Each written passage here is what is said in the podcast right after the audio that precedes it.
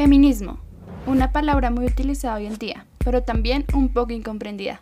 Hoy hablaremos de feminismo y la desigualdad de género. Empecemos. ¿Y a ti quién te dijo que el feminismo es una moda que nos hemos inventado para unir a los hombres? Ah, seguro eres de los que piensa que el feminismo no es más que un montón de mujeres que creen que por hablar de igualdad ya están haciendo algo. O por el contrario, buscan disque romper los estereotipos de la sociedad como si fuera posible. ¿Qué no saben de la zona azul y la zona rosa? ¿Pero de qué hablas? ¿Cómo que una zona azul y una zona rosa? ¿Acaso estamos sujetos a que dos colores definan nuestras vidas? Bueno, es que la sociedad piensa que por ser mujeres y hombres somos totalmente diferentes, por eso de la masculinidad y feminidad. Pero es que es un atropello. Todos tenemos las mismas oportunidades y sabemos que la igualdad es importante, tanto para los hombres como para las mujeres, desde que somos pequeños. Bueno, aquí tenemos una problemática por abordar y esa es la desigualdad de género. Pero, ¿cuáles son sus causas y consecuencias? Pues, vamos a eso.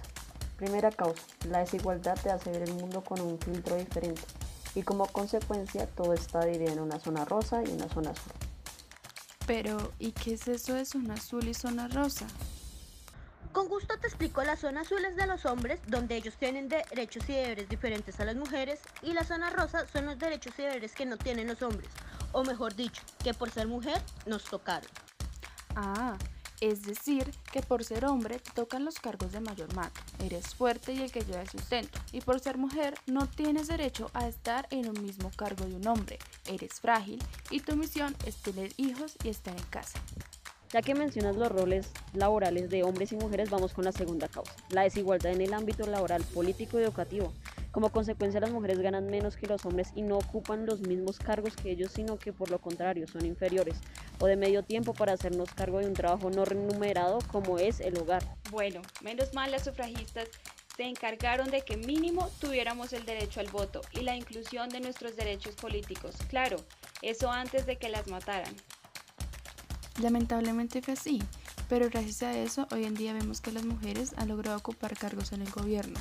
Votamos, logramos crear colectivos y también cambiar un poco el modo en el que la sociedad piensa que debe ser una mujer. Muy buenos aportes, chicas. Y para finalizar, la tercera causa. Desigualdad en los derechos reproductivos. Las mujeres en muchas culturas no tienen derecho sobre su cuerpo. Algunos hombres piensan que ellos saben más del cuerpo de las mujeres que las propias mujeres. Ah, pero ponte tú a hablar del cuerpo de los hombres y verás qué frágiles se ponen. Basta, no digas eso. ¿Que no es que no todos son iguales? Pues será que no todos son iguales, pero la verdad es que estamos en una misma sociedad, donde la mayoría no ha captado que estamos en el siglo XXI, que ya pasamos la primera y segunda ola del feminismo y que hay temas que ya se toman como cerrados porque se supone se les dio una solución. Exacto, pero hay quienes creen que poner sobre la mesa los mismos temas antiguos ayudan a solucionar los actuales. Chicas, tranquilas, no discutamos. Como les venía diciendo, las consecuencias de la desigualdad en los derechos de género abordan temas como el aborto, cómo debe ser constituida una familia y de hablar de que en algunas culturas aún existe el matrimonio infantil y la mutilación genital. Y por eso les decía, y yo creo que estamos de acuerdo todas, y es que el patriarcado nos tiene hundidas y cuando decidimos alzar la voz nos llaman feminazis y sin ningún sentido. Bueno, no todos estamos de acuerdo con eso.